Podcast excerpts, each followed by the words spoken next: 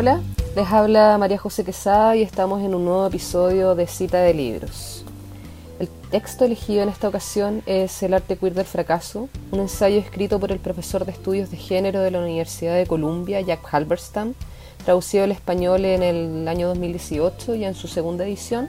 por Javier Sáez y publicado por la editorial Egales.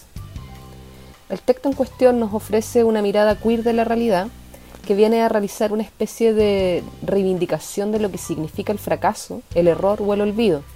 categorías que generalmente poseen una connotación más bien negativa en la lógica exitista de una sociedad capitalista y heteronormada. Por ende, a su vez, en este mismo ejercicio reivindicativo, se apuesta por una ruptura que posibilita nuevos horizontes y espacios creativos precisamente allí donde la estrategia del poder binario lo sitúa como un frente de perdedoras y perdedores. Recordemos que queer es un término que se mantiene en su lengua original porque no existe una traducción unívoca de esta palabra, y es un concepto acuñado en los 80 que opera de manera autoidentificativa y que hace referencia, tal como señala el traductor de este libro en una nota al pie de la página, a las disidencias sexuales, a las personas maricas, bolleras, trans, o con sexualidades no normativas o no heterocentradas, donde se tiene en cuenta además la clase social, la etnicidad, la diversidad funcional y otras posiciones sociales.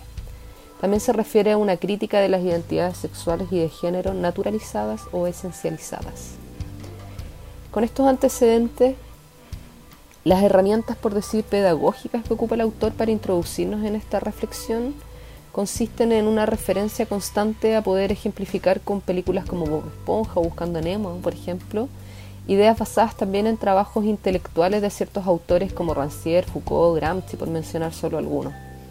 La idea principal que sostiene este ensayo, a mi parecer, es un llamado a poder salirse de los caminos pauteados y transformar los efectos nocivos provocados por una lectura más bien idealista de la realidad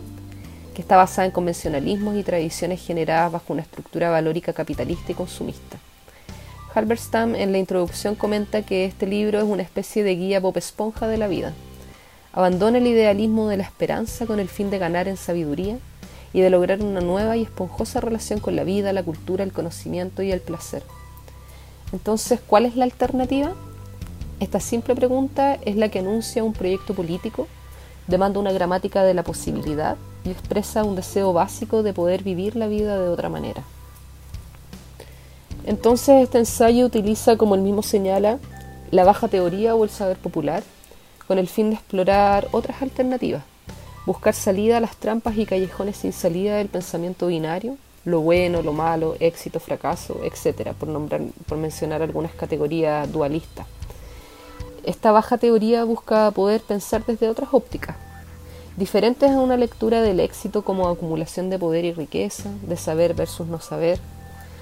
La propuesta entonces va por desmontar ciertos preceptos y considerar que en ciertos terrenos donde el poder que domina lee fracaso,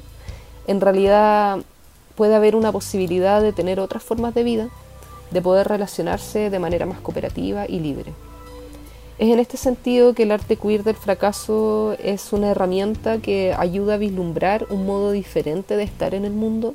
que es una desobediencia al sistema sexogénero, una ruptura con la comprensión de un modelo de sociedad heteronormado basado en el valor de las personas por la cantidad de riqueza, competencia y éxito.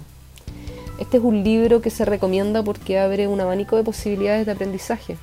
a través del error, el olvido y el equívoco, recupera la cultura popular y así permite descubrir espacios de posibilidad que dan herramientas para desvincularse de los paradigmas patriarcales. Esto fue cita de libros. Recuerden que estamos todos los domingos comentando las novedades del mundo editorial.